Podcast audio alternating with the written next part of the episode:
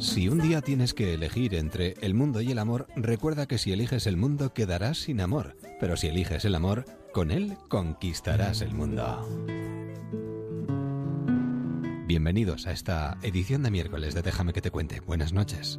No sé si alguien te habrá contado. Nadie te habrá contado que a veces vivo inundado decisiones tan vivas que beben del verbenir. Contar. Si a veces me disconformo y parezco vuestro invitado, nadie os habrá contado nada bueno de mí. Un mundo por contar hasta las once y media, diez y media en Canarias. ¿Nos acompañas? Los que luchan sin gritar, ya los que se juegan la vida, ya los que creen que naufragar, cosa de cuatro días, ya los que beben por vida, ya los que buscan compañía, ya los que saben sin pensar, ya los que se van a dormir.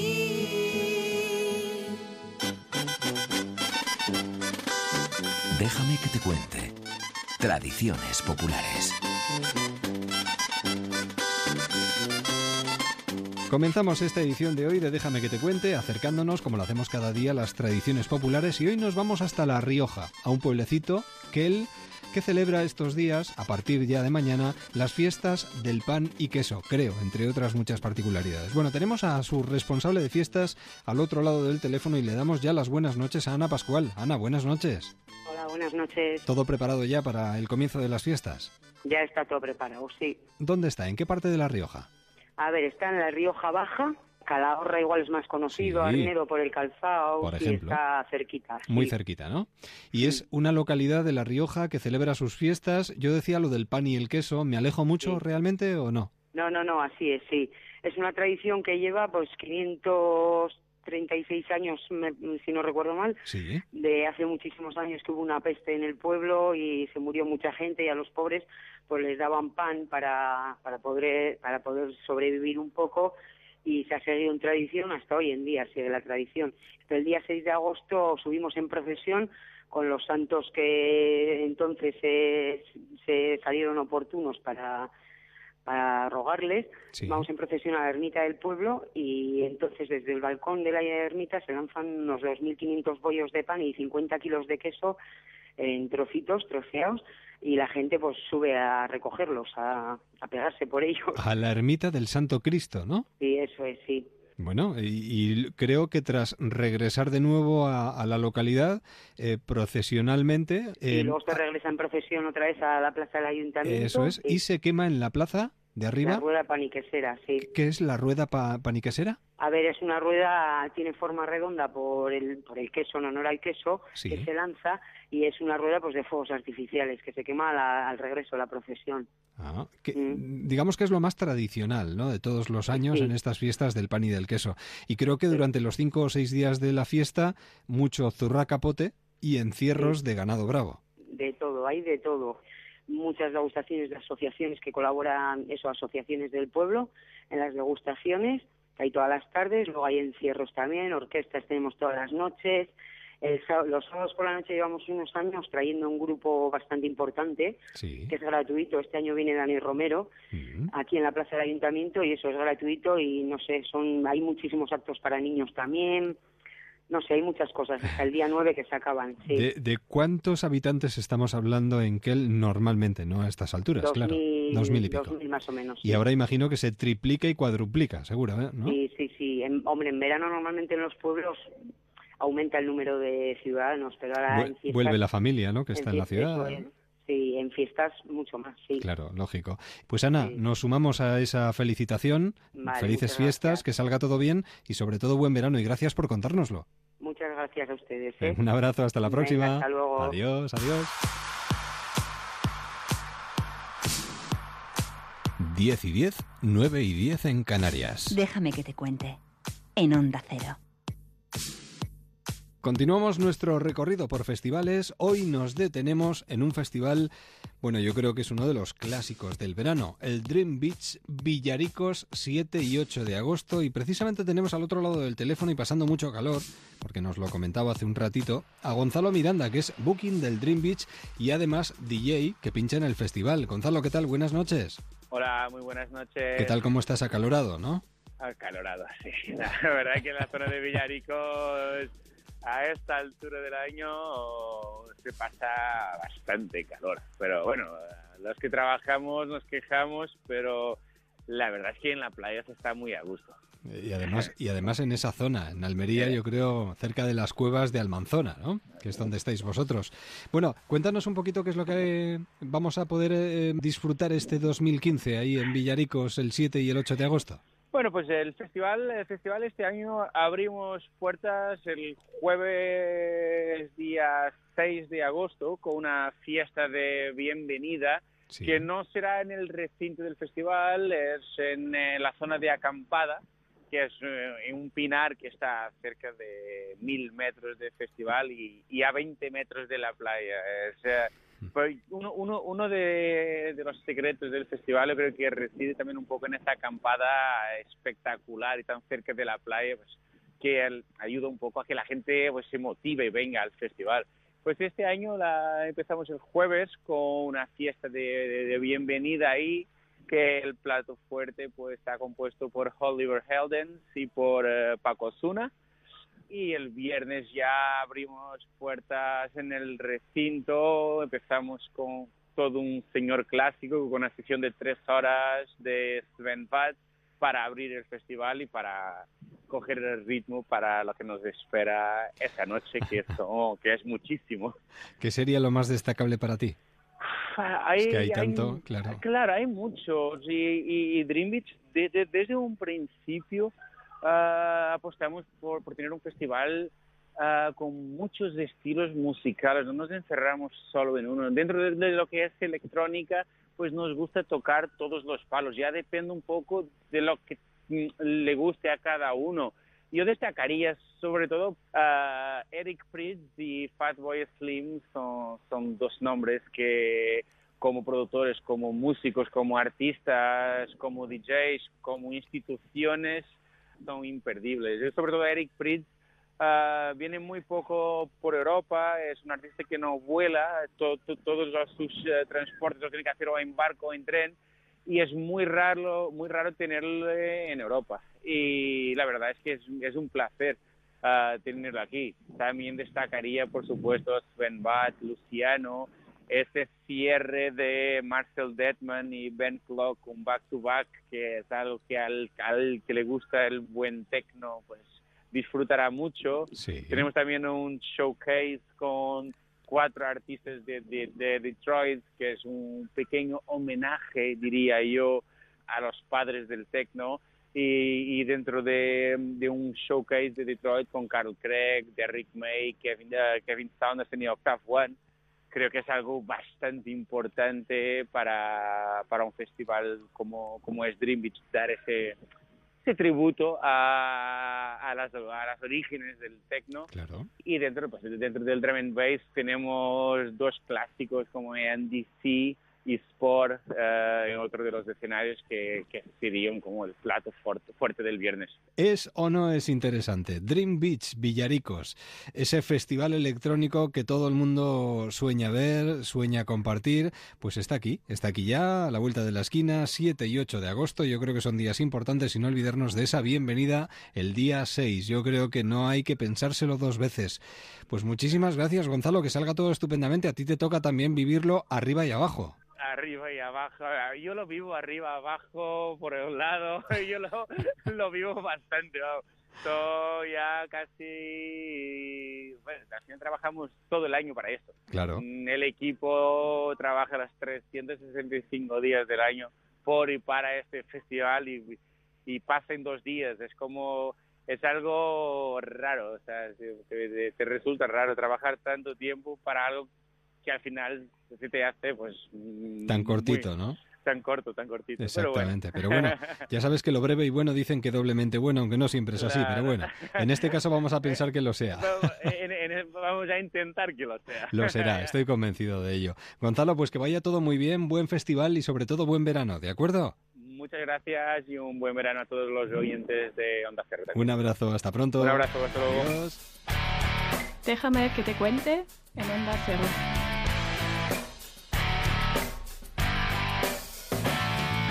No podré presumir de potente financiero. Durante los próximos minutos vamos a mezclar naturaleza, cultura, música, innovación, absolutamente todo. Porque tenemos conciertos durante tres días, 6, 7 y 8 de agosto. Tenemos una exposición muy recomendable. Tenemos naturaleza alrededor. O sea que lo tenemos absolutamente todo. ¿De qué hablamos? Hablamos de un festival que se llama Siquillo. Siquillo Festival. Y tenemos a su director al otro lado del teléfono, Francisco Jiménez. ¿Qué tal? Buenas noches. Buenas noches, ¿cómo estamos? Encantado. Pues eh, nosotros también encantados de charlar un momentito contigo para hablar del Siquillo Festival que está a punto de comenzar y que ya, bueno, imagino que estará todo ultimado ya, ¿no? Para, para que arranque. Exactamente, ya estamos rematando los últimos detalles para que mañana podamos comenzar y dar el mayor servicio posible, de calidad, evidentemente. Y bueno, pues eh, muy ilusionados con los minutos previos de- del evento, pero muy contento porque la verdad es que la difusión del proyecto está siendo bastante amplia, la gente está saliendo muy contenta con toda esa difusión y bueno, pues eh, mantenemos las esperas de que de que se, se desarrolle y que toda la gente salga contenta. Seguro que lo vais a conseguir. Este año, Rosendo, La Excepción, Reincidentes. Bueno, no sé, ¿hay al- algo que quieras destacar del cartel musical de, de este Siquillo Festival? El cartel eh, tiene todos los registros musicales, desde rock estatal hasta rock urbano, pasando por mestizaje, hip hop, electropop y electrónica. Lo que quiero decir con esto que eh, el tema de música va a abarcar todos los públicos, todo el mundo va a tener su registro predilecto musical y bueno, de, de músicos así de referencia de otros géneros que tú has citado, como por ejemplo mestizaje, pues tenemos a La Raíz, tenemos a, a Juanito Macandé, a Miguel Campello, que era el antiguo bicho chatarrero. Sí. Luego en Gijón tenemos a, a Duequie, los chicos del maíz, el Gijón más comercial y alegre como va a ser la excepción. Y luego eh, temas de electropop tenemos a Dorian DJ, tenemos a Cicle, Du Element, o sea que el, cartel es bastante completo Sí, y sí, amplio. totalmente. Y sé de uno que va a trabajar, bueno, imagino que va a trabajar mucho sacándole el mayor partido a este festival y a todos estos artistas que se van a subir al escenario, porque no podrá evitarlo llevando su cámara en mano. Domingo J. Casas, ¿qué tal? Buenas noches. Hola, buenas noches, compañeros. Una de esas cosas que queremos recomendar, porque lo hacemos cada día además, recomendamos exposiciones, en este caso es Fotorock, una exposición que se engloba dentro de este festival y que tiene muy buena pinta, Domingo. Bueno, la verdad es que eh, conocía el festival, conocía su andadura, conocía la seriedad con la que trabajan Fran y los demás componentes de, de la dirección y organización del evento. Y nada, se pusieron en contacto conmigo y hablamos de hacer una actividad englobada dentro del festival. Y entonces, bueno, pues han tenido el buen gusto de llamarme y por supuesto ya me estaré aquí los tres días y haré fotos de porque se tocan un montón de amigos míos los reincidentes toca Rosendo toca los over toca el chatarrero como dices tú Miguel Campello el bicho que salta eh, toca Cycle mi amigo David Cansa llevo muchos años haciendo fotos 30 años. 37 años Tre- Bueno, es bueno, decir, vas para la, pa- para la cuarentena ya. Pues sí, sí, usted a punto de cumplir los 40 ya. Tiene una buena edad. La verdad es que es un proyecto muy serio, es una realidad. Vamos a ver, el festival es un, un festival asentado. Tienen muy buen gusto a la hora de elegir los días, o sea, los días, los, los grupos por día. Hay todo tipo de variedad musical. El que no quiera ir es que será indie, si no, no lo entiendo. No, no, no. Algún pero siempre hay que poner, porque somos así, de puñeteros, me diría alguien que yo conozco. Pero abarca un amplio abanico de gustos musicales y variedad musical, que es un poco el intríngulis o leitmotiv de la exposición, en el cual hay, hay fotos de los Rolling Stones, David Bowie, Queen o The Cure, y también está Metallica, Iron Maiden, o yo qué sé, o Imagine Dragons, o Muse, o Coldplay, o, o Depeche Mode, o Joaquín Sabina, o, o Rosendo, por supuesto. Sí, ¿todas son fotos tuyas, Domingo? Sí, dicen que tengo un ojo privilegiado para estas cosas. Y Lo tienes, lo tienes, lo tienes, totalmente. bueno, hay foto de Lucas Casal también, pero hemos hecho un restyling que se dice en el- eh, dominando el argot, vamos a cuidar, cultivar nuestro nuestro lenguaje y la, la exposición tal y cual fue expuesta en Madrid hace un año y pico, hemos cambiado algunas fotos para reconducirla un poquito a los gustos musicales un poco más rockeros en algunos casos, ¿vale? Hemos añadido algunas fotos. Los artistas, ya sabes, que tenemos tendemos a, en el último momento, cambiar las cosas. Hay una foto de Slipknot, hay una foto de Sober que tocan en el festival que no estaba en la posición originariamente. Hemos aumentado alguna foto más de Rosendo y hemos foto una foto de Kiss doble del otro día que tocaron en Madrid hace menos de un mes. O sea, que bueno, un poquito para darle a la gente un poquito de actualidad. Sí, sí, sí, claro. ¿Cuántas, cuántas, fotos, ¿Cuántas fotos en total, Domingo? Pues ahora mismo entre 40 y 50, un poco en función del espacio y como queden para que no queden muy apelotonadas las posiciones. Colgar fotos en las posiciones. Ahora mismo hemos terminado de montar las posiciones, estamos dando los últimos toques y siempre queda alguna fuera que te gusta. como, soy como el padre de todos. ¿Cuál quito y cuál pongo? ¿no? Pues quieres más mamá o papá, pues no lo sabemos. Qué difícil. En el edificio de usos múltiples de la Avenida de la Constitución en Candeleda, en Ávila. Se, inaugura mañana, además, ¿no? En el número 8, Se inaugura mañana a las doce y media. Sí habrá un vinito, por lo menos, una patata frita y una cerveza, algo haremos, ¿vale? Bueno, para todos los que quieran disfrutar de la fotografía y de la música al mismo tiempo, Fotorock, estos días, a partir de mañana que se inaugura, y para todos los que quieran acudir al festival, Francisco, lo recordamos, siquillofestival.es, con H intercalada, S-H-I, de kilo, ¿no? Sí, correcto. Bueno, pues yo creo que la invitación está lanzada, eh, comentando como hemos comentado con vosotros todo lo que arrastra consigo el festival. Larga vida y sobre todo que lo, disfrutéis estos próximos días, 6, 7 y 8 de agosto, ahí en Candeleda, en Ávila. Francisco. Muy bien, pues muchísimas gracias y que lo podáis disfrutar todos vosotros muchos años. Un verdadero placer. Gracias por atendernos y Domingo, que vaya todo bien mañana a la inauguración y durante estos días de festival. La exposición va a estar hasta el día 20 de agosto para los más rezagados. Ah, muy bien. Que se puede visitar de, de 6 de la tarde a 8 de la tarde, de jueves a domingo. Y una cosa importante que parece una nimiedad, la entrada es gratuita a la exposición, ¿vale? Tampoco está de más. No, no, no, no, no está, no está de más ofrecer toda la este, información. Este, en, este, tiempo de tedio tan constante, que por ahí han cambiado un poquito las cosas, vamos a intentar ayudarnos todos un poquito y que la cultura sea algo válido y que ha estado en otros en otros sitios que no están en, el corazón o en la visión de la gente, ¿sabes? Para eso lo hacemos, para acercarlo y para que todo el mundo lo conozca. Domingo, que vaya todo muy bien. Muchísimas gracias, compañero. Muchísimas gracias y hasta muy pronto. Hasta muy pronto, que seguro que volveremos a charlar. Francisco, suerte con el festival. Un abrazo. Muchas gracias, encantado. Adiós. hasta luego, adiós. Déjame que te cuente. En un Cero con Eduardo Yáñez. Música.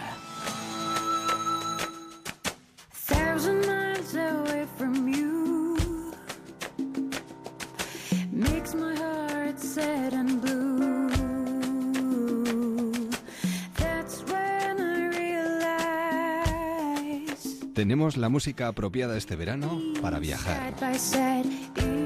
Para llevarla en el MP3, para ponerla en el coche, para ponerla donde tú quieras.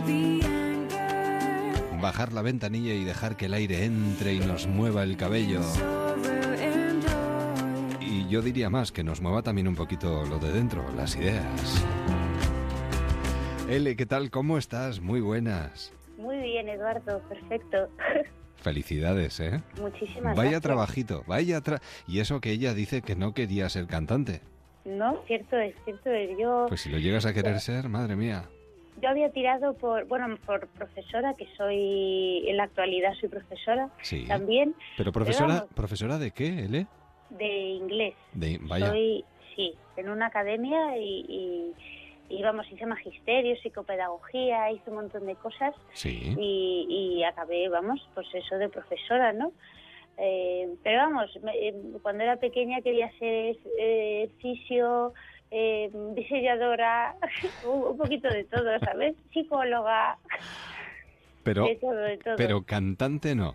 Cantante no, no, que uy, que va. Mira, yo a la gente cuando me decían, uy, cántanos, que, que nos han dicho que cantas muy bien yo les decía que, que mirasen para otro lado. Ya. Decía, no, no, no, pero a mí no, no me miréis, mirar para otro lado, que da mucha vergüenza, no... De hecho, tus aventuras musicales anteriores siempre te dejaban un poquito relegada, ¿no? Siempre te escondías o detrás del ah, piano... Yo, uy, detrás del piano tampoco, ¿eh? Yo era corista, oye, y, he sido, y soy tan feliz de corista, ¿eh? Cuando voy a acompaño a mis amigos, me encanta esa posición. Ya. pero sí, sí, estaba en la sombra, en la sombra. Bueno, y ahora ese, ese primer paso que has tenido que dar para capitanear este proyecto, ¿qué, qué tal ha sido? Pues la verdad es que eh, muy bueno. La experiencia ha sido muy gratificante. Estoy muy contenta con todo lo que estamos recogiendo. Bueno, y seguimos sembrando, ¿no? Y, y la gente está siendo muy agradecida con el con este trabajo y pues yo también con ellos de verdad porque nunca sabes lo que puede pasar no con, con un primer trabajo un segundo un tercero no tú haces lo que a ti te gusta y quién sabe si a alguien más le gustará. En este caso pues sí ha sido. Y, y así que solo puedo sentirme agradecida. Claro. Seleccionada para actuar y representar a España en el festival en Austin. En el South by Southwest. El festival de música más grande del mundo. ese, ese ha sido uno de los últimos hitos en los que has participado. Eh, apuesta de futuro del 2015 por la revista Rolling Stone. Eh, número uno en la lista de top música de 20 minutos durante dos semanas consecutivas. Primera española seleccionada como cantante oficial de la Final Four de la Euroliga de baloncesto. Bueno, vamos a, esto ni te lo imaginabas, ¿a que no? ¿No has visto? No, no, no. Vamos. Bueno, es que además te digo una cosa, es que hay que vivir el día a día.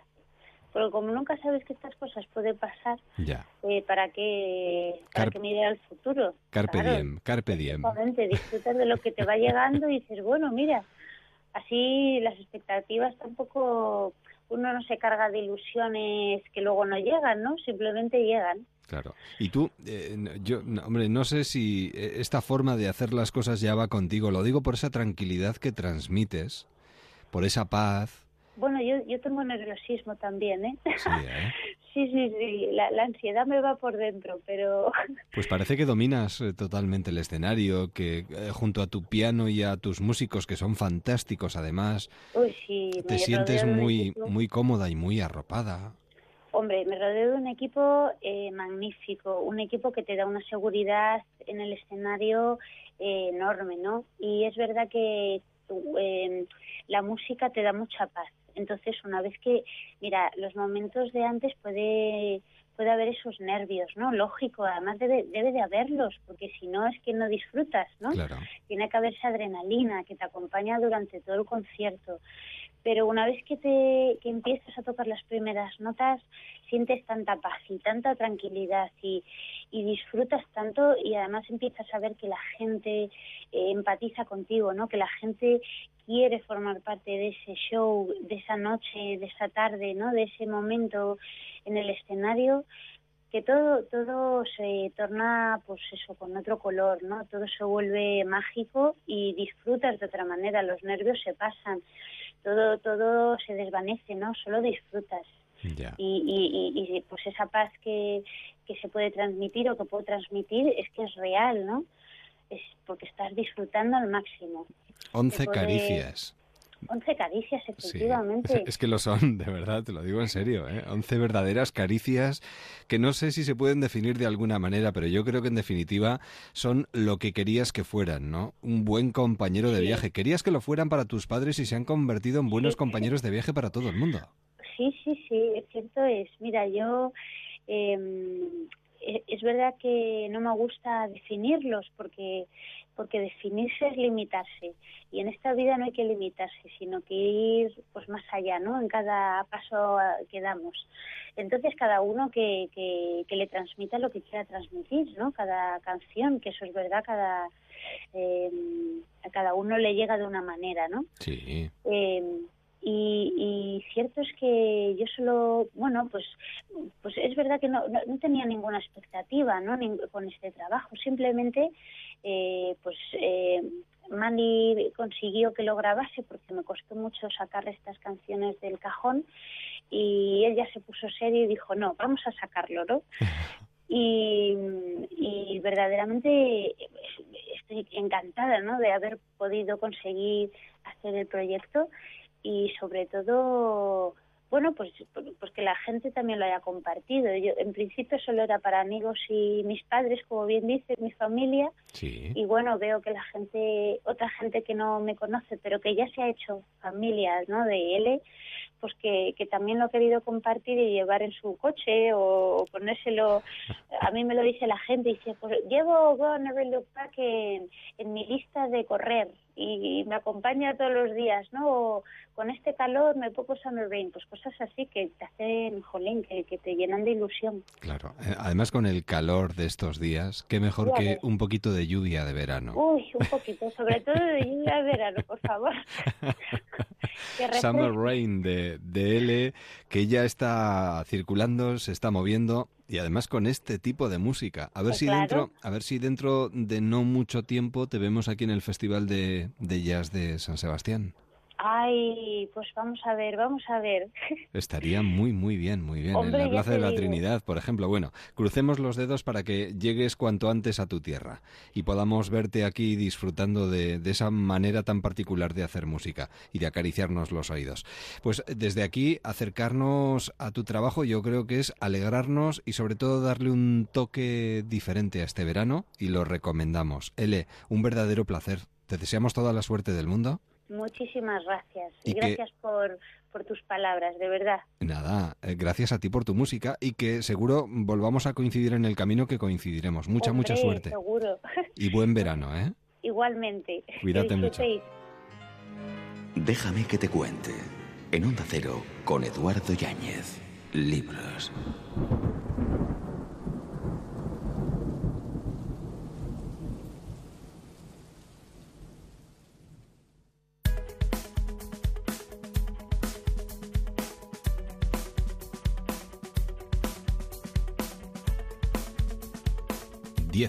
32, 9 y 32 en Canarias.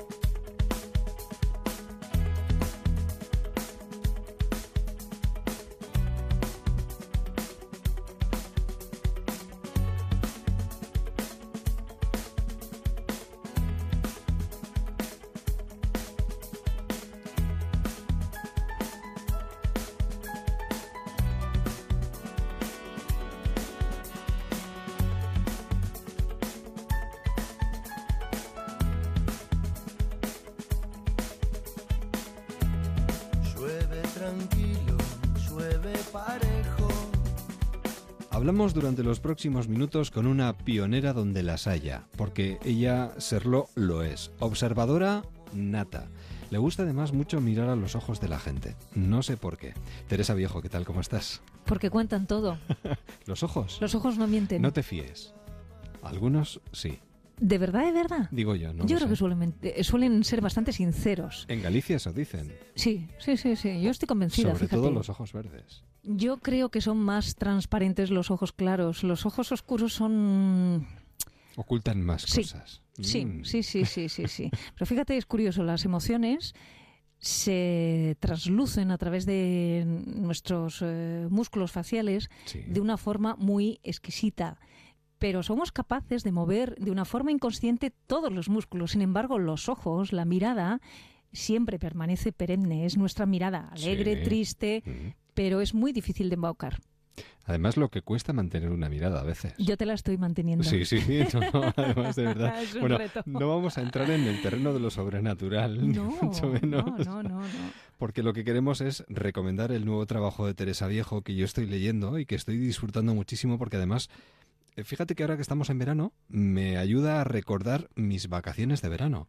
Esas vacaciones de verano en las que acudimos a nuestra aldea, a nuestro pueblo, a reencontrarnos con nuestra gente, solemos sentarnos y solemos compartir vivencias pasadas y acordarnos de esas historias que a veces nos provocan escalofríos. Porque todo el mundo tiene una. Sí. Yo estoy convencida cuando empecé la escritura de la novela, como un pequeño juego a cada persona nueva que conocía, le preguntaba, ¿Tú lo has sentido? Y principio te miran con cierto, con cierto recelo, pero luego siempre hay alguien que dice, pues mira, mi abuelo decía que sentía, mi abuela, normalmente las percepciones son más... Eh, precisas, si quieres, por vía femenina.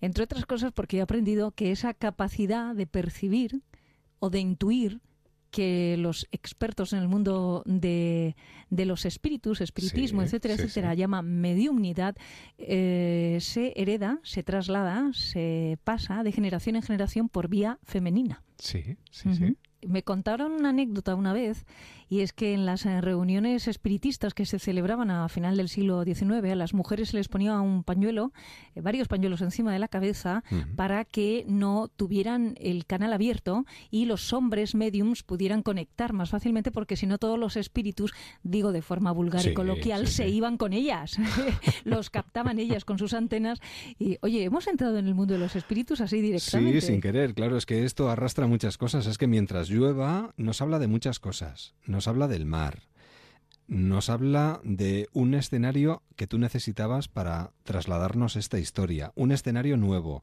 mal país. ¿El norte por qué resulta tan inspirador? ¿O por qué te resulta tan inspirador a ti? En principio porque hay determinadas cosas que hay que contarlas sin sol. El sol es explícito, eh, colorea incluso las situaciones más grises anímicamente.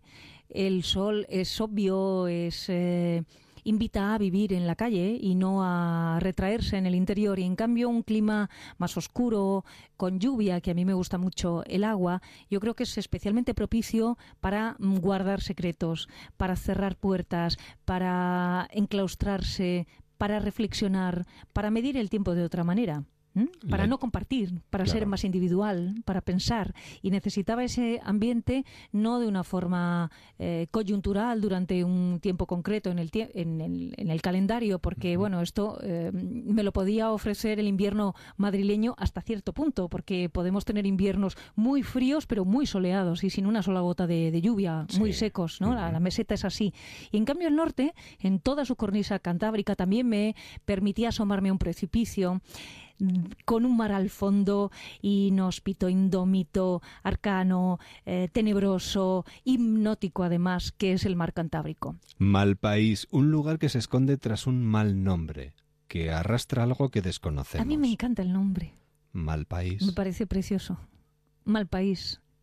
Te diré que es un grupo, ya no existe, se disolvió porque su vocalista falleció, un grupo costarricense que hace una música formidable. Si alguien nos escucha y lo busca en internet, que lo busquen. Es muy bueno, muy bueno. ¿Los objetos guardan el alma de las personas que los poseyeron? rotundamente, rotundamente. O sea, los, los, los, objetos, desde el más pequeño, un simple dedal, eh, una carta, un pañuelo. ¿Un libro? Un libro, por supuesto, una fotografía, tienen la esencia de las personas que, bien que eh, fueron sus dueños o los tuvieron un tiempo cerca o los usaron eh, o que simplemente pasaron por la vida de esa persona y esa persona era una persona con una enorme carga energética, sin duda. Sin duda, pero es que yo estoy convencida, a mí me ha, me ha gustado siempre desde cría ir al rastro y comprar objetos. Yo estoy convencida que compraba esos objetos en su día y no sabía por qué, me gustaban o no me gustaban, eh, lo hacía guiada de alguna fuerza que eh, de forma irrefrenable me llevaba a conseguir ese objeto. Sí, estoy segura, ¿eh? Entonces me preguntaba de quién es, cómo ha llegado a ese puestecillo del rastro madrileño, pero ahora lo haría, sí, sí. En este caso es un libro hay dos objetos que son muy importantes para, para Alma en, en, la novela.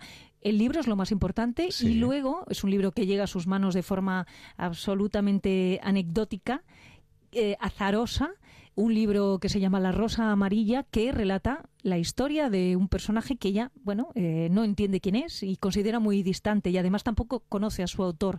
Y una, una parte de la novela es la búsqueda de quién es ese personaje, por qué llega ese libro a sus manos, eh, qué afán tiene ese encuentro y, bueno, y por qué se escribió en su día. Y el otro objeto es una foto. La foto de una mujer bellísima, con el pelo muy largo, que aparece y desaparece de su vida. Esta cosa extraña que uno ve una foto, ¡ay! Se da la vuelta y ya no está la foto.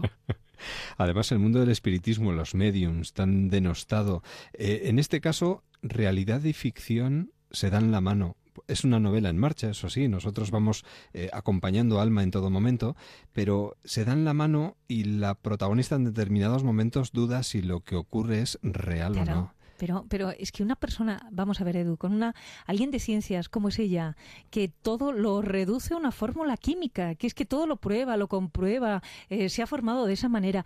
¿Cómo puede explicarse las cosas que está sintiendo y percibiendo y, y unas notas que ella aparece, encuentra de, de, forma fortuita? No entiende. Llega un momento en el que empieza a pensar que está eh, comenzando a enajenarse y a lo mejor lo está, no lo sabemos. Bueno, eh, decía Decía lo de los mediums, lo del espiritismo. Ha habido gente muy interesante, científicos, filósofos que se han interesado por estos temas. En España, en Barcelona concretamente, se llegó a celebrar un congreso internacional. El primero. ¿Por qué todavía hay personas que lo denostan claramente. Bueno, porque también está unido al propio eh, devenir de las ideas filosóficas al final del siglo XIX, comienzos del XX. Eh, la revolución industrial lleva a un materialismo en el mundo de las ideas y ese, ese hueco se ocupa eh, por otra serie de tendencias y doctrinas. Por un lado, incluso el anarcosindicalismo, aunque te resulte un poco extraño, pero es que quienes llegan en, los, en los albores del movimiento espiritista tienen una gran conciencia social y no saben de qué manera moverla. Las mujeres que se incorporan, que son pocas, pero hay mujeres que se suman a ese movimiento espiritista, derivan a comienzos del siglo XX en el movimiento sufragista. Eh, sí, es cierto, es curioso. Sí, me parece muy interesante. Y eh, al final quiero decir, y luego una parte también, quizá la más elitista, se encamina a la masonería. Es decir, digamos que hay eh, caminos divergentes que terminan escorando el movimiento espiritista y lo convierten en una especie de pseudociencia. A lo largo del siglo XX, además, hay una necesidad también de refrendo científico. Es lo que le pasa a Alma. Es decir, durante los años 20, 30, todo trataba de explicarse desde la ciencia y ya el espiritismo hombre, no tenía sustento porque ya había más información, había más datos, había más estudios científicos, se avanzaba y es muy difícil, por no decir imposible, que probar la existencia del mundo intangible. Es decir, esa conexión entre la materia y el espíritu en este momento entra en el campo de la fe, si quieres, de la filosofía.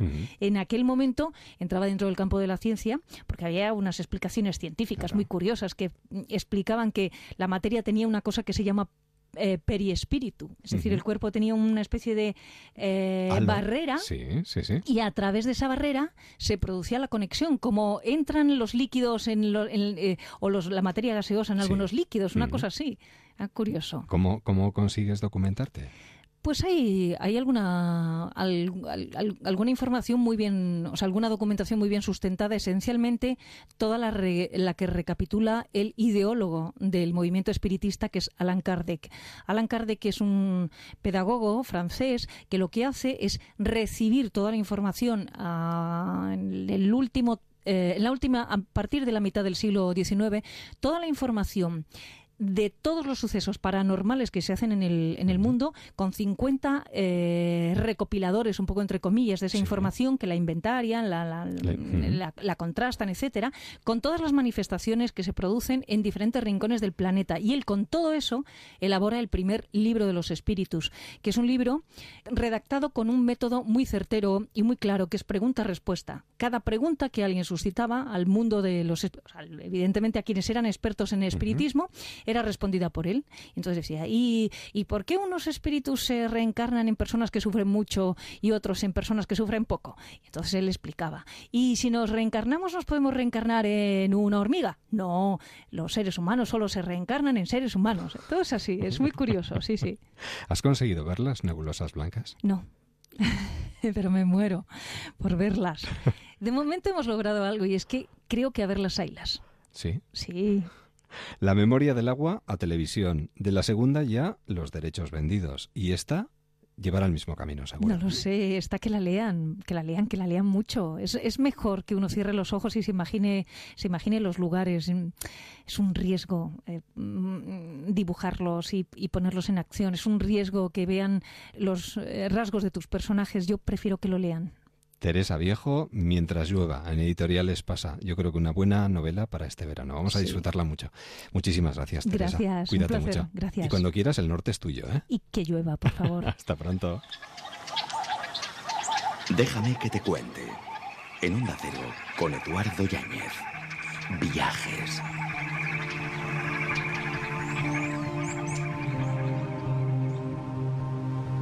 Los viajes de Aspasia, déjame que te cuente y encadena aquí en todas las emisoras de Onda Cero con nuestra arqueóloga y antropóloga María José Noain. María José, buenas noches. Buenas noches. Seguimos en Venecia y es que Venecia se está muy bien, pero bueno, continuamos. Eslabón tras eslabón. ¿Hacia dónde nos llevas hoy? Viena.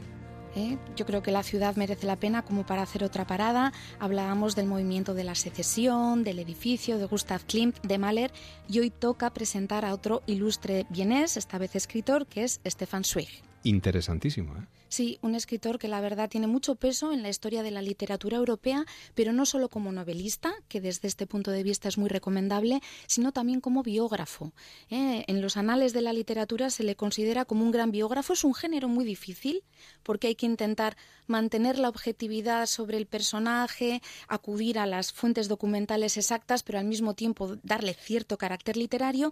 Y siempre se comenta que es uno de los mejores autores en este género. Biografió, por ejemplo, a María Estuardo y nada más y nada menos que a la famosa María Antonieta. Casi nada. Además fue activista social también, fue un hombre muy interesante.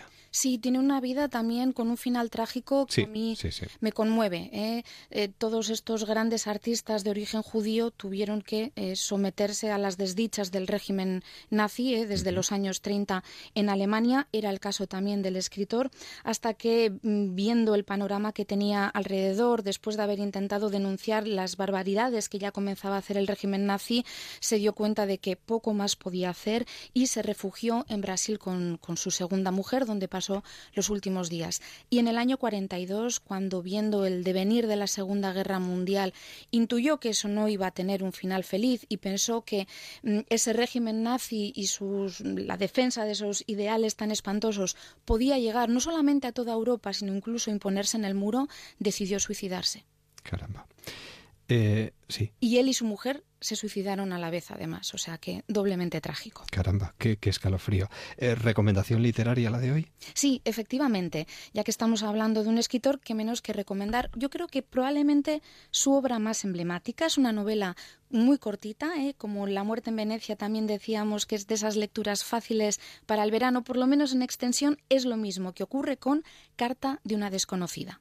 La publicó en 1922, son apenas 80 páginas y una obra maravillosa de amor. Habrá que buscarla. Sí, sí, sí.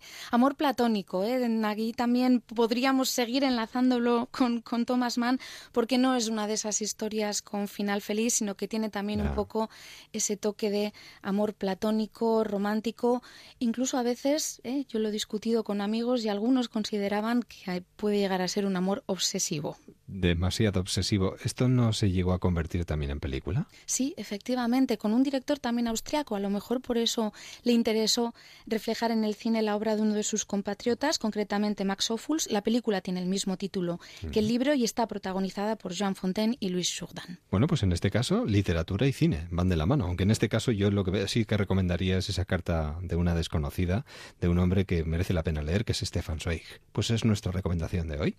En los viajes de Aspasia, que volverán mañana de la mano, en este caso de la voz de nuestra arqueóloga y antropóloga María José Noain. María José, buenas noches y hasta mañana. Buenas noches, hasta mañana. Cuando leas esta carta puede que ya haya muerto. Tengo tanto que contarte y tan poco tiempo. Déjame que te cuente. Paisajes con sabor. Tengo que escribir ahora antes de que sea demasiado tarde.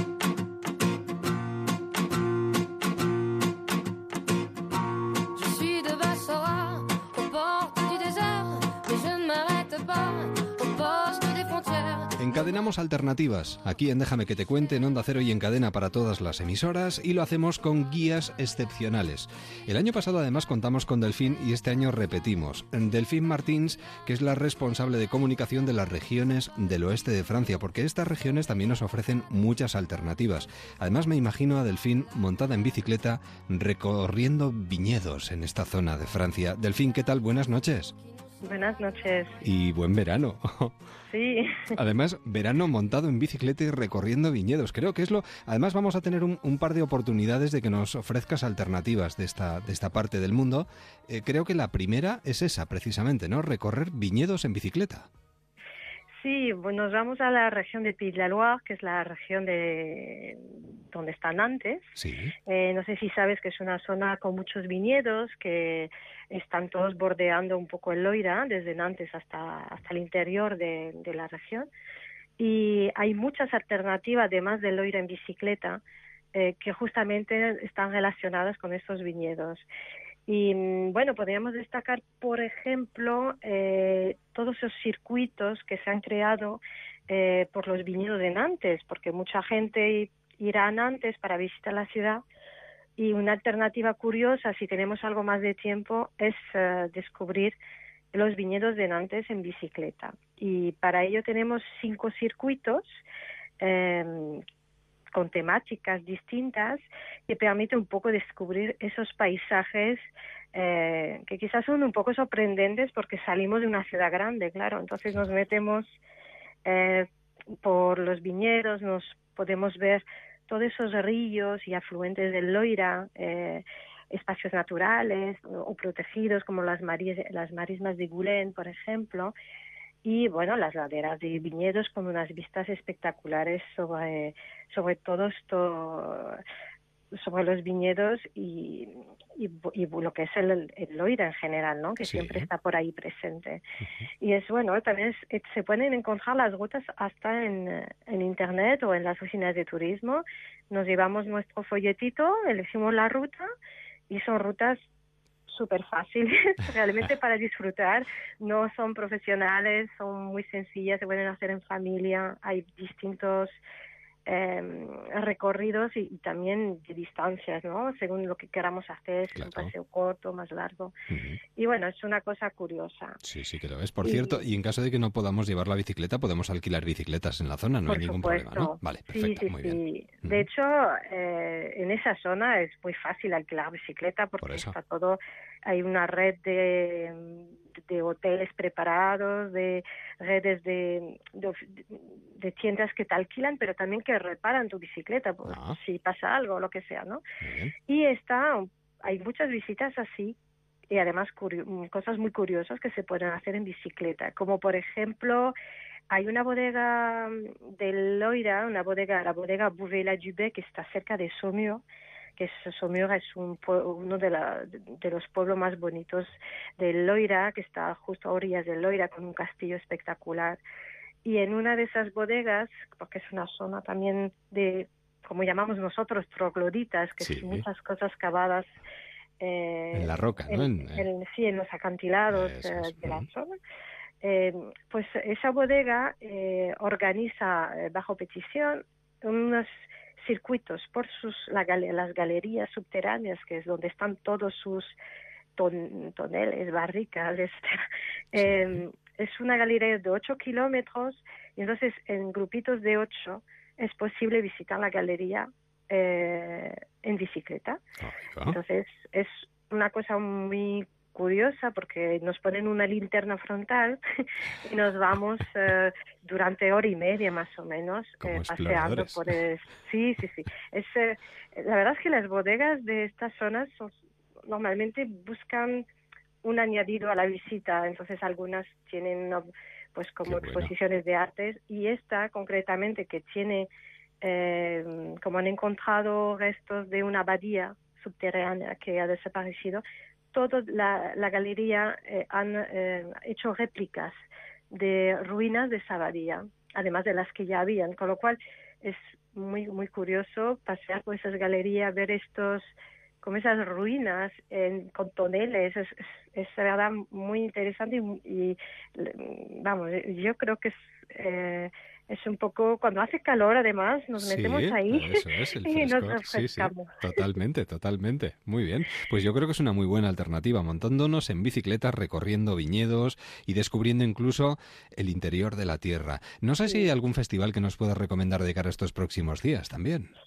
Sí, mira, ya que hablábamos de Saumur, ¿no? En esta bodega, yo creo que una un evento curioso que hay ahora el 5 y el 6 de agosto es lo que llamamos les, les Grands Tablés de Saumur-Champigny, que son, es como un restaurante al aire libre eh, inmenso. Eh, colocan a orillas del Loira, frente al ayuntamiento de Saumur, unas mesas que en total eh, tienen dos kilo, son dos kilómetros de mesas. Y, sí, y los viticultores de la denominación Saumur-Champigny aportan cada uno 15 kilos de uva, son unos 100 viticultores, cada uno aporta 15 kilos de uvas, hacen una cosecha especial para ese día y ese día pues es un día un poco de fiesta eh, donde digamos el, el, invitado de honor es justamente el vino eh, de la zona, con lo cual eh, hay unos 20 puntos para mm, de de cata o de, cata, sí. Y aparte se puede comer, uno va a un puesto, compra, además suelen ser menús muy sencillos de con productos locales, los productos típicos eh, y se pone eh, en, esas mesas enormes, se coloca ahí y puede disfrutar de música y esto durante dos días. Y yo creo que es una curiosidad. merece, la pena y lo recomendamos, bueno, nos lo recomienda desde aquí, desde los micrófonos de Onda Cero Delfín Martín. Yo creo que cualquiera de estos próximos días, si pasamos la frontera y nos eh, situamos en las regiones del oeste de Francia, eh, Loira y sus alrededores puede ser una buena alternativa. Habrá más, ¿eh? Porque Delfín, si no te importa, volvemos a llamarte y contamos contigo la semana que viene, ¿te parece? Encantada. Siempre es un placer. Además, así compartimos un poquito el verano. Muchísimas gracias. Que pases una buena semana. Tendremos muy en cuenta lo de Loira y brindamos contigo, ¿de acuerdo? Igualmente, muchas gracias. Un beso y buena noche. Hasta pronto. Adiós. Antes de las noticias, le damos las buenas noches a Mario Simancas, que creo sigue en el país galo. Supongo, Mario, buenas noches. Muy buenas noches, Eduardo. Tío magnifique, oui, oui, oui, sí. Sigo en el país de Asterix y Obelix, Idefix, Abracurcis, Panoramix, Tintín, Capitán Haddock, Milú, eh, Denoto cierto conocimiento de los personajes del cómic francés. Eh, que va, que va. Lo que sucede es que soy de la generación que creció leyendo justo esos dos cómics, Asterix y Obelix y el pelirrojo Tintín, que mal lo tuvo que pasar este, por cierto, por el color de su pelo. Mal por ser pelirrojo, ¿por qué? Eh, bueno, supongo que de pequeño le llamarían zanahorio y cosas por el estilo, yo qué sé. Menos mal que la sociedad ha avanzado y los pelirrojos ya tienen hasta revista propia y todo. A ver, los pelirrojos están en todas las revistas. Eh, sí, pero en Alemania han creado una revista llamada MC1R, que es la primera y única dedicada exclusivamente a los pelirrojos. sí, su nombre proviene de la proteína MC1R que regula el color de la piel y el cabello en los mamíferos. Se cree que una mutación de esa proteína es la causa del pelo rojizo. El proyecto, impulsado por un pelirrojo alemán llamado Tristan Rodgers, nació en 2014 gracias al crowdfunding. Después de conseguir el apoyo necesario para lanzar la edición digital, MC1R ya va por su segundo número impreso, que puede conseguirse en Estados Unidos, Suecia, Corea del Sur, Australia, Singapur, Holanda y por supuesto Alemania. Oye, mira, oye, fotógrafos, artistas, músicos y diseñadores pelirrojos llenan sus páginas con sus entrevistas, consejos y experiencias abordando de forma exclusiva todo el universo pelirrojo, moda, diseño o ventajas y desventajas de tener el pelo rojizo. Bueno, hombre, la idea no está mal. Bueno, tú sabes que, oye, los polacos tienen la creencia de que si te topas con tres pelirrojos en tu camino, debes comprar lotería porque te va a tocar. Los daneses consideran una bendición para la familia tener un niño pelirrojo. Y oye, y la que más me mola, mira, en la mitología griega los pelirrojos no se morían, sino que al final del camino se convertían en vampiros. Oye, me encanta saber que Drácula era pelirrojo. Me deja sorprendido. Drácula pelirrojo. oye, mira, hablando de vampiros, había dos vampiros, mira, uno estaba bañado en sangre y el otro le pregunta, oye, ¿dónde sacaste tanta sangre? Mira, ¿ves aquella pared de allí? Sí, pues mira, yo no la vi. Muy buenas noches, Trotacómico. Oye, buenas noches, Edu. Mañana intentaré buscar tres pelirrojos por Francia y compraré lotería fijo, vamos. Cómprame una, cómprame una. Hasta mañana. Venga, hasta mañana.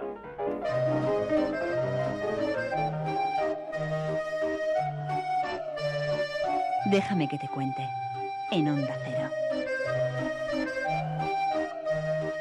Y así llegamos poquito a poco a las 11.10 en Canarias.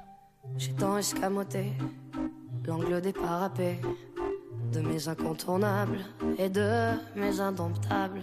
Información y volvemos enseguida. Salseamos y terminaremos con dos otros libros entre las manos. De chagrin sans marais, de mensonges enjambés, des marais de promesses. Son las 11, las 10 en Canarias.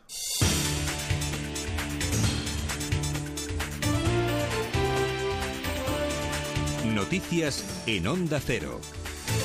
Buenas noches, comenzamos en Estados Unidos, donde la policía ha matado a tiros a un hombre que pretendía atacar con un hacha y un fusil un cine de la localidad estadounidense de Antioch, en el estado sureño de Tennessee. Los policías han llegado al cine después de recibir una llamada que informaba de que se habían escuchado disparos en su interior. Los agentes han accedido a una de las salas donde se estaba proyectando la película Mad Max. Allí han intercambiado disparos con el hombre armado al que han conseguido abatir. La aerolínea Malasia Airlines confía en que la confirmación del hallazgo en el Índico de restos del avión del vuelo MH370, desaparecido el 8 de marzo de 2014, ayude a resolver el misterio de lo ocurrido. Familiares de los pasajeros del avión ya han dicho, sin embargo, que no será hasta que se encuentren las cajas negras del aparato y se sepa lo que realmente ocurrió cuando pongan punto final. Esta noche, Malasia ha confirmado que los restos encontrados en la isla de la Reunión son del avión desaparecido con 239 personas a bordo. La Fiscalía francesa, sin embargo, habla de un, de un una fuerte presunción. Los representantes del constructor Boeing han confirmado que el flaperón es el de un Boeing 777, lo que permite establecer una relación entre la pieza examinada por los expertos y el flaperón del Boeing 777, del vuelo MH370, ya que tiene características técnicas en común.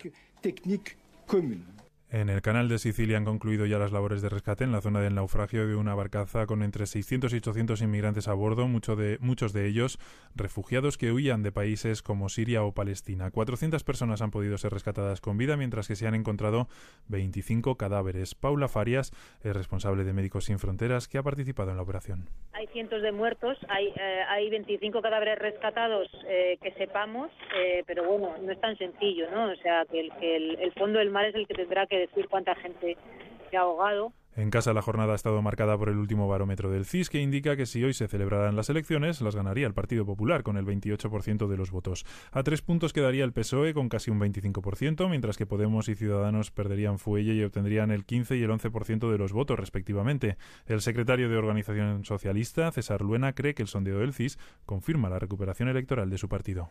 La recuperación electoral del Partido Socialista está en marcha desde hace tiempo y esto se debe a que hemos consolidado los cambios, a que el liderazgo de Pedro Sánchez está muy consolidado en eh, la sociedad española y aquí hay un proyecto alternativo mayoritario a Rajoy.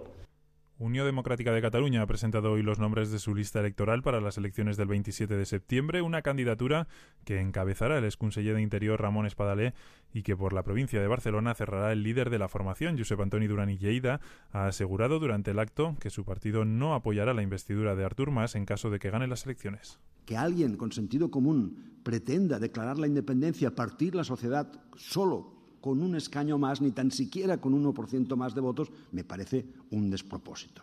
Razón por la cual nosotros hemos dicho que nunca participaremos de este juego y que no vamos en ese sentido a estar ahí. En un momento los deportes. Buenas noches.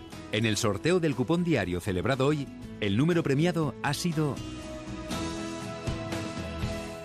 9345 09345. Asimismo, el número de serie correspondiente a la paga, premiado con 3.000 euros al mes durante 25 años, ha sido 46046. Mañana, como cada día, habrá un vendedor muy cerca de ti repartiendo ilusión. Recuerda que este jueves 6 de agosto se celebra el sorteo extra de verano de la 11, con un premio de 20 millones de euros. Buenas noches. Y ya sabes, con los sorteos de la 11, la ilusión se cumple. Información deportiva con Javier Matiachi. Tenemos en juego el trofeo Joan Gamper entre Barcelona y la Roma en el Camp Nou. Está José Agustín Gómez. Buenas noches. Buenas noches. Con un Camp Nou prácticamente lleno, 50 edición del trofeo Joan Gamper. El Barça que vence 1-0 a la Roma desde el minuto 25 gracias a un tanto anotado por Neymar que nacía en las botas de Messi que buscaba una diagonal para la llegada de Matías y este de primera dejaba solo a Neymar para que perforara la portería de la Roma. Estamos en el minuto 39 de esta primera mitad.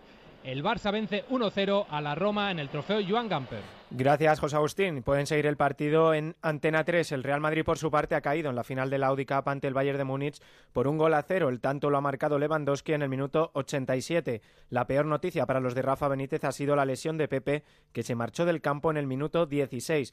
Además, se han disputado otros tres partidos: el Oviedo 2, Deportivo de La Coruña 1, Ponferradina 1, Sporting 0 y Leganés 0, Rayo Vallecano 0. En los mundiales de Kazán, la selección femenina de waterpolo ha caído contra China y finalmente será séptima u octava. Estados Unidos y Holanda jugarán la final del torneo. Es todo más noticias en Onda Cero a partir de las once y media, las diez y media en Canarias, en La Brújula con María Hernández.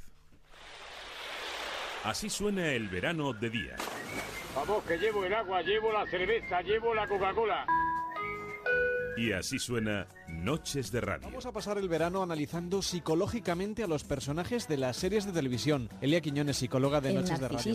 Yo estoy enamorado de esa imagen que proyecto, como Narciso que se miraba en el lago y se enamoraba de la imagen. Nuestro economista de guardia es José María Gay de Liébana. ¿Qué tal? Tenemos la industria, yo creo que es un sector auténticamente fundamental. El verano suele ser tiempo de buscar nuevas parejas. Nuria Jorba, muy buenas noches. Yo creo que son ellas mismas las que no acaban de dar el paso. Noches de Radio, de lunes a viernes, de 1 a 4 de la madrugada con Carlas Lamelo. Te mereces esta radio. Onda Cero, tu radio.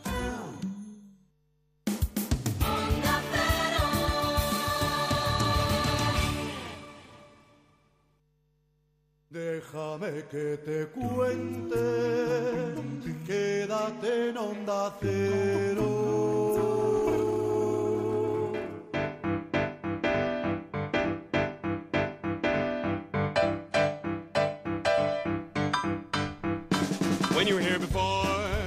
Superamos la barrera de las 11 de la noche y salseamos aquí en Déjame que te cuente y en cadena para todas las emisoras de Onda Cero con un maestro de ceremonias como...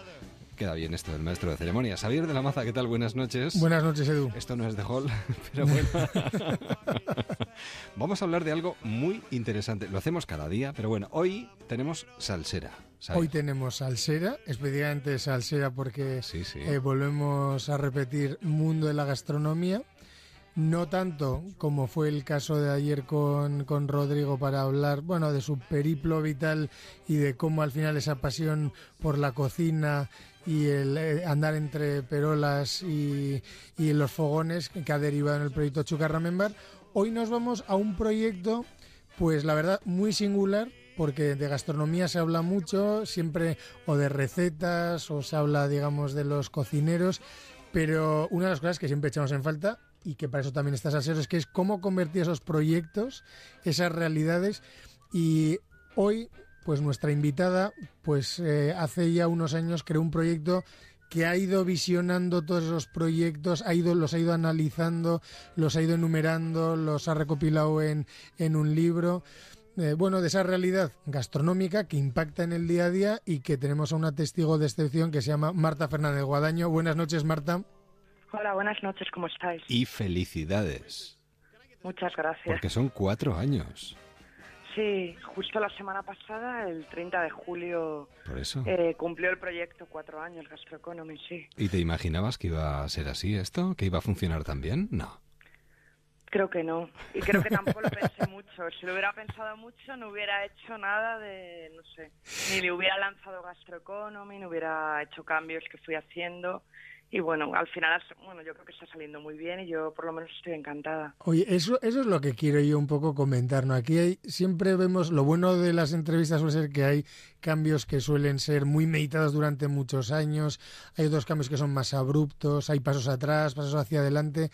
Marta, en tu caso, tú tenías digamos, lo que todo el mundo diría un buen puesto en la redacción de un diario como Expansión, te dedicabas a tu pasión, digamos, que es escribir, el mundo de la economía.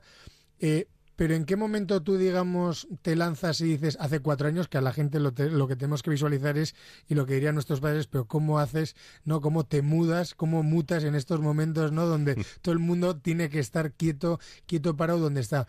¿En qué momento tú dices, bueno, esto ha terminado, a mí me apasiona escribir, me encanta la gastronomía y adelante. Yo creo que se juntaron varias cosas. Por un lado, llevaba bastante tiempo en el periódico.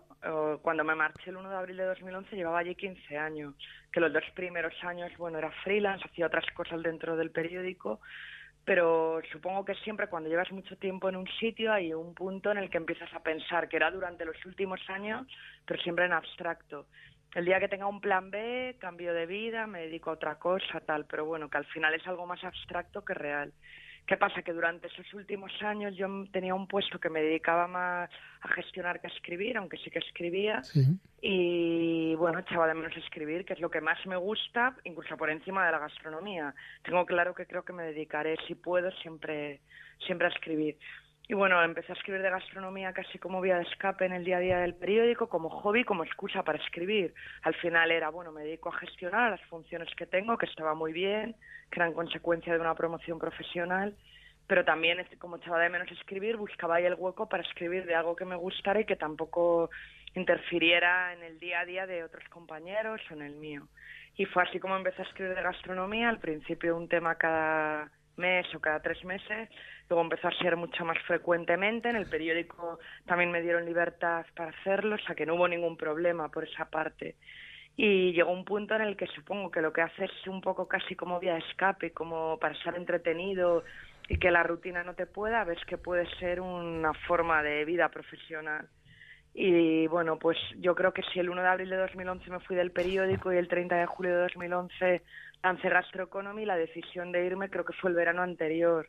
Yo estaba en Galicia de vacaciones, era agosto 2010, y no sé si un poco por la desconexión de no estar en Madrid, que es donde vivo, y no estar súper centrada en la rutina diaria del periódico, sino estar fuera tal, fue un poco como que hasta aquí un poco no incluso un poco locura visualizarlo pero era como descansando sí que no parezca ahí como que suena locura pero sí que fue pues eh, estoy escribiendo en el periódico de gastronomía temas con enfoque a veces económico empresarial el cocinero como empresario el restaurante como negocio eso también se traducía en un blog dentro del periódico, que era donde íbamos subiendo tanto temas que salían en el papel como temas que yo hacía específicamente para esa parte online. Y al final pensé, quizás esto mismo se podría hacer como un portal de información, sí que había portales ya, ya existía, por ejemplo, Siete Caníbales, que para mí era la referencia, era lo que yo seguía, pero pensaba que con un enfoque específico había algo que hacer y pensé, quizás este es el plan B, cuando durante años a veces casi de coña con tus amigos te sientas a comer, a cenar y dices, el día que tenga un plan B cambio de vida. Y lo decíamos todos. Pues pensé, el plan B es este, es montar un portal y pensé, claro, pero para llegarlo a hacer rentable quizás tengo que pensar algo más. Y pensé que quizás podía ser periodista freelance escribiendo de gastronomía. Y bueno pues volví del verano con la idea en la cabeza y, o sea ni en el periódico lo dije ni lo sabían ni nada ni me puse en serio a montar nada ¿eh? o sea fue como lo tengo en la cabeza y empiezo a escribir en un papel a hacerme un poco un poco el business plan y un poco las ideas de lo que podía haber dentro. Y pasaron los meses y era como me di un año para irme, que esto también suena a locura, aparte de la visualización estando de vacaciones. Y se cumplió ese año, ¿no? Sí, que se cumplió porque yo tenía una fecha metida en la cabeza que, o sea, sí que suena loca total, que era que el 30 de julio de 2011 cerraba el Bulli como restaurante. Sí. Y, cuando yo en agosto de 2010 pensé, venga, eh, me voy, cambio de vida, monto un portal, se va a llamar Gastroeconomy y tal, porque todo eso lo pensé, o sea, fue como locura tal. Lo otro que pensé fue, dentro de un año, que es el 30 de julio de 2011, cuando cierre el Bulli, yo ya no voy a... O sea, mi objetivo era que ese día yo ya no iba a estar en el periódico. Pero claro, luego llegas al periódico pasa el otoño y tú estás en el periódico y dices, vale, el 30 de julio de 2011 he dicho que no voy a estar en el periódico, pero ellos no lo saben todavía y yo tengo que decidir cuándo me voy. Y esa es un poco, o sea, decir, venga, oye, que me voy, que esa es la locura de... En cambio, yo creo que la decisión más bestia y más personal, casi íntima, es decir, venga, hoy es el día en el que digo que me voy. ¿Y, ¿Y cómo fue ese día? Pues es que luego en torno a febrero o marzo es verdad que hubo una reorganización en el periódico y a mí me yo tenía como posibilidad de tener otra función y si no seguía como estaba, que era jefa de la sección de empresas, bueno, estaba así organizado el periódico por secciones y está así organizado. Y entonces hubo ahí unas semanas de dudas de quizás lo que me ofrecen, que era un proyecto nuevo, que estaba muy bien y que decir que no era estar loquísimo. Eh, pues la duda de quizás este es el camino y es el, cambio de vida y lo que yo estoy pensando hacer igual se puede hacer aquí dentro, pero dentro de mí también pensaba otra motivación para el cambio y otra necesidad era la rutina de llevar mucho tiempo dentro de una organización, levantarte por la mañana, ir allí, había unas reuniones, estaba todo organizado, hacías un cierre diario de un periódico, que de verdad es algo apasionante con, el que, con lo que aprendí muchísimo, pero había un punto en el que ya para mí era rutinario. Entonces al final la decisión más heavy era o sea, no, pues ahora que me están proponiendo esto es el momento de decir que no y que además que me voy. ¿Qué pasa? Que también es verdad que me iba voluntariamente, entonces tampoco había... Sí, no, ni indemnización, ni te despedían, ni nada, a la, a la, a la, brava. Claro, o sea, si yo decido que me voy, no puedo estar exigiendo nada, ni, bueno, que eso era así. Entonces, esa era la parte que fue durante tres o cuatro semanas acabar de darle vueltas a todo y decir, o sea, ahora ya es verdad, no es el, día, el 30 de julio de 2011, no estoy en el periódico y ya cierran el bullo y tal, o sea, no es hablar por hablar, es que ahora ya me voy. Entonces, bueno, pues un lunes de marzo entré ahí en el despacho de la directora y le dije, oye, me voy.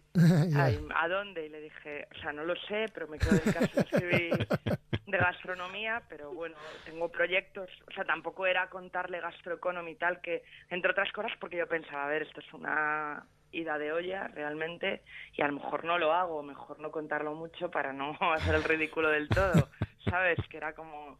Entonces, bueno, sin más fue, pues me quiero ir, dedicar solamente, dedicada solamente a escribir, a escribir de gastronomía, me gustaría dar clase, que también surgieron cosas sobre eso, eh, bueno, pues ya veré si escribir un libro, qué hacer, pero bueno, quiero hacer el cambio ahora antes de ser un poco más mayor y quedarme aquí y no moverme. Per secula seculorum.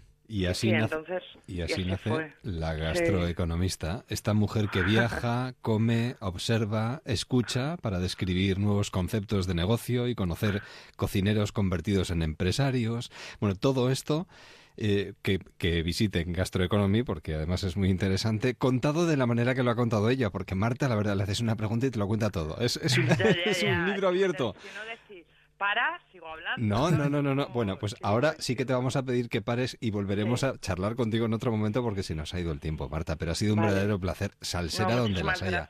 Hombre, a ti. Gracias, a vosotros. A ti, salsera, que eres una salsera. Venga, y, vale. Y, que cojan ejemplo y tomen nota, ¿eh? porque hay que tener atrevimiento y ganas de hacer las cosas y sobre todo estar convencido de que va a salir bien.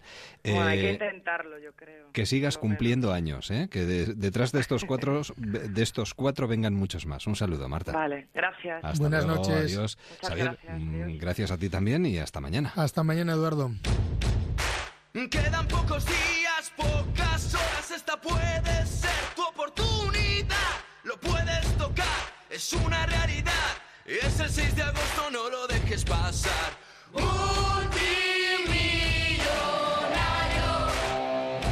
Extra de verano de la 11. Este 6 de agosto, 20 millones de euros. El premio más grande de la 11 jamás cantado. En Publipunto usted es lo más importante. Entre en publipunto.com y compre con la máxima seguridad, confianza y garantía en 70 idiomas. Publipunto.com. En Onda Cero, déjame que te cuente. Eduardo Yáñez. Nos acercamos en Déjame que te cuente, lo hacemos todos los años, ya lo echaba de menos, me apetecía muchísimo y sabía que tarde o temprano caería la posibilidad de hablar del Salón del Esoterismo que llega ya a su edición número 22 del esoterismo y las terapias naturales que se está celebrando en el Palacio de Miramar hasta el 9 de agosto. Y todos los años, yo creo que, no sé si desde el principio, pero todos los años acude a él pues un amigo de esta casa, también una persona con la que nos encanta encontrarnos cada año, es Ramiro Calle. Ramiro, ¿qué tal? Buenas noches. Hola Eduardo, muchísimas gracias por recibirme de además, como siempre, con esa sonrisa maravillosa. Cada año que mejor, yo no sé cómo lo haces. Bueno, algún pacto ahí por ahí. Además, viene jovial, fresco, lozano, con libros bajo el brazo, con ganas de, de, comerse el mundo, le va, le va dando mordiscos al mundo. Bueno, vamos tratando de hacerlo lo mejor que uno puede. No, pero eso, eso está muy bien. Bueno, además ya ha ofrecido una conferencia en esta semana de, del esoterismo en el Palacio de Miramar sobre el equilibrio emocional. Ciertamente. Yo, yo creo que eh, esto de las emociones es algo importantísimo y fundamental para todos. Y sobre todo lo de intentar encontrar el equilibrio. Y siempre hay maneras de hacerlo y de conseguirlo. Siempre hay técnicas, métodos y enseñanzas. El equilibrio emocional es muy importante, más hoy en día que hay tantas emociones insanas o negativas o tóxicas, como les llamemos, que son como un tsunami que nos toma y que nos ofusca y que muchas veces nos convierte en una masa de ira, de celos, de envidia y eso rompe la convivencia con los demás. Además eso nos acarrea muchísimos problemas y más hoy en día cuando hablamos de males como el estrés, es uno de los males de nuestro tiempo, la ansiedad. Efectivamente, muchos trastornos psicosomáticos, el colon irritable, el insomnio, determinados tipos de alergias. El miedo, que cada vez va creciendo más. Sí, porque el miedo, digamos, real o fundamentado es una herramienta preciosa de autodefensa, pero el miedo imaginario nos pone a todos muchos límites, nos mortifica, nos atormenta inútilmente. ¿Y cómo, eh, lo, digo sobre todo por dejar un consejo en el aire, cómo podemos conseguir encontrar ese equilibrio emocional? Ramiro, ¿algún consejo para los oyentes que lo necesitan durante estas vacaciones de verano? Tenemos muchas herramientas o muchos medicamentos en la gran farmacia de Oriente y sobre todo el yoga, pues desde la respiración consciente, porque podemos utilizarla para calmar todos nuestros procesos físicos, mentales y energéticos, la meditación, que es el arte de la detención consciente, el arte de parar, las posturas del yoga, el desarrollo también y cultivo metódico de la atención, lo que hoy ha venido a llamarse que está tan de moda mindfulness, pero que quiere decir en realidad la atención plena, por supuesto, la relajación consciente. Hay una caja enorme de herramientas que podemos utilizar. Sentir, ¿no? Cada, cosa que hacemos. Sentir la respiración. Eso es fundamental. Sentirnos. Sentir la postura corporal, la respiración, el abrazo a un ser querido, la taza de té deslizándose por el paladar, el aroma de una flor. Sentir incluso las emociones negativas, porque tenemos que aceptarnos. Eh, somos seres humanos y muchas veces tenemos ira odio, rencor, susceptibilidad o suspicacia, tenemos también que aceptarlo, no reprimir, pero sí aprender a observar y canalizar todas esas emociones tóxicas. Ramiro Calle ha venido con dos libros que nos acaba de entregar ahora mismo. traerte el último, quedó el editor que te lo enviaría y ya veo que una vez más no te lo han enviado, que el último se llama Lo que aprendí en 50 años. Y también, querido Eduardo, lo que no aprendí, lo que hay que desaprender para seguir aprendiendo y los cientos de errores que uno va cometiendo que hay que reconocer y también instrumentalizarlos en la búsqueda del bienestar. ¿Y de dónde saca el tiempo? Porque son tres libros en este caso. El tercero no ha llegado todavía, pero estos dos libros que tienen una pinta estupenda. En este caso tengo en mi mano, voy a, voy a mencionar ambos. ¿eh? Empezamos por un libro que ha escrito además con Javier León, Amor es relación. Sí, Javier León es un editor, además de escritor, y este libro lo que pretendemos es buscar líneas de encuentro con las otras personas, con las otras criaturas, e incluyendo los seres humanos. Incluso hay un capítulo que trata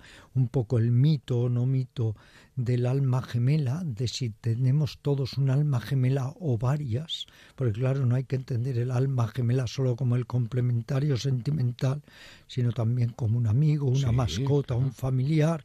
Y decimos amor es relación porque igual que una rosa necesita expandir su aroma y que los demás eh, huelan ese perfume, igual que el sol expande su luz y su calor, el amor sin duda también tiene que expandirse, no podemos quedárnoslo nosotros mismos, sino que hay que compartirlo con los demás. Además habla de conceptos muy importantes, la compasión, la benevolencia, la humildad, la dulzura, la paciencia, todo eso que yo creo que nos hace sentirnos no solo mejor, sino incluso en contacto con esa posible perfección, ¿no? La que todos queremos llegar, para con nosotros y para con los demás. Cuando hablas de la ternura y de la dulzura, recuerdo que en una ocasión Borges dijo, lo único que le pido a una mujer es indulgencia y ternura, sobre todo indulgencia.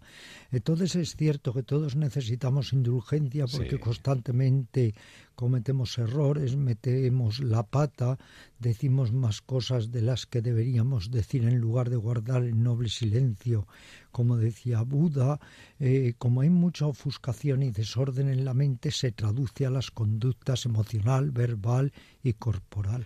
Da gusto escucharle, cómo relaja además a estas horas de la noche. Bueno, vamos con el segundo libro, Ramiro Calle, El punto de quietud. ¿Cómo acceder a la felicidad interior? Porque normalmente vamos por la vida mirando hacia afuera queriendo eh, parecernos a los demás, queriendo tener lo mismo que los demás, pero hacia adentro no miramos mucho porque nos da miedo a veces. No queremos ver ciertas cosas. Nos da miedo y tampoco sabemos si no nos han enseñado. Eh, la mente tiene un gran problema entre otros muchos y uno lo señalabas tú ahora mismo, que nos estamos comparando siempre, que estamos midiendo y eso crea conflicto y el conflicto crea desazón y desgarramiento. Tenemos todos que aprender una asignatura pendiente muy importante que es la aceptación consciente. Aceptarnos a nosotros, aceptar a los demás y esa aceptación consciente no es derrotismo, no es resignación fatalista, pero desde ese reconocimiento de nuestras propias carencias podemos empezar a trabajarnos para irnos superando poco a poco y completando el desarrollo de la conciencia. En el debido momento sabrás que tu gloria está donde tú dejas de existir. Yo siempre digo, y lo escribo a veces en mi Facebook, que cuando yo no estoy, se acabó el problema. El problema es siempre el pequeño yo, el ego que nos impide efectivamente vivir esa gloria, vivir esa infinitud. Estamos metidos en la cárcel de nuestro caprichoso e impostor ego y eso nos causa a todos infinidad de sufrimiento. Que se acerquen estos días porque creo que ah, ha ofrecido ya la, conferencia sobre el equilibrio emocional, pero está estos días en el Salón del Esoterismo y las Terapias Naturales en el Palacio de Miramar, ¿no? Visitando a la gente. Sí, voy visitando a la gente, como soy además un gran buscador de libros raros, pues hay allí una librería de unos amigos que tiene libros de segunda mano, pero interesantísimos, de budismo, de zen, de yoga, de taoísmo. Entonces aprovecho también para estar ahí rebuscando y seguir siendo un ratón de biblioteca, aunque una de las cosas que especifico mucho en lo que aprendí en 50 años es que el conocimiento racional es totalmente insuficiente y que tenemos que ir hacia la sabiduría, que es un tipo de visión panorámica de las cosas tal y como son. Siempre es un placer, ¿eh? Yo sí que encuentro un gran placer y me hace tanta ilusión cuando me avisas. Estoy ahí como deshojando la margarita este año. No llamará. a Eduardo, ¿no? Así que ha sido una ilusión enorme. Siempre, siempre llamo porque siempre nos encanta. Además, yo creo que eh, no sería lo mismo hablar del Salón del Esoterismo sin recibir la visita en los micrófonos de Onda Cero de, de Ramiro un año más. De verdad que lo agradecemos muchísimo y sobre todo viniendo con estos regalos bajo el brazo, Ramiro. Pues te lo agradezco mucho para a mí un verdadero placer ver a una persona que transmite tanto como tú. Y que el otro día, eh, cuando salí de la clase de yoga, eh, a las diez y pico de la noche, te oí entrevistando a una actriz y me hizo una ilusión enorme. Dije, Eduardo, y conecté contigo y digo, a ver si es verdad que me avisa esta vez. Así que ha funcionado el poder telepático. ¿eh? Estamos totalmente conectados. Yo creo que esto eh, seguirá siendo así año tras año. Muchas gracias. Lo recuerdo, ¿eh? para todos los que quieran acercarse al Palacio de Miramar estos días, hasta el 9 de agosto, 22 Salón del Esoterismo y las Terapias Naturales. Y por allí se encontrarán en los pasillos pues a uno de los visitantes de lujo de este salón año tras año, que es Ramiro Calle. Ramiro, muchísimas gracias. Muchísimas gracias, querido Eduardo. Y feliz verano. Buenas noches. Igualmente. En Autocontrol trabajamos para que los anuncios que te acompañan por la mañana. Cuando te mueves por la ciudad. O cuando disfrutas de tu tiempo libre. Sean publicidad leal, veraz, honesta y legal. Por eso, anunciantes, agencias y medios llevamos 20 años comprometidos para que la publicidad sea responsable. Autocontrol. Veo como caen de mi piel trocitos por la ausencia de tu humedad, mi cuerpo deshidratado. Cae la piel rota, dejando al descubierto la otra. El adelanto del nuevo trabajo de Bebe que llegará en septiembre. Respirar. Algo Así, respirando poquito a poco, hora y media de radio que se queda atrás. Ahora llega la brújula, la información y nosotros volvemos mañana a la misma hora, a eso de las 10 y 5, 9 y 5 en Canarias. Feliz noche y hasta mañana.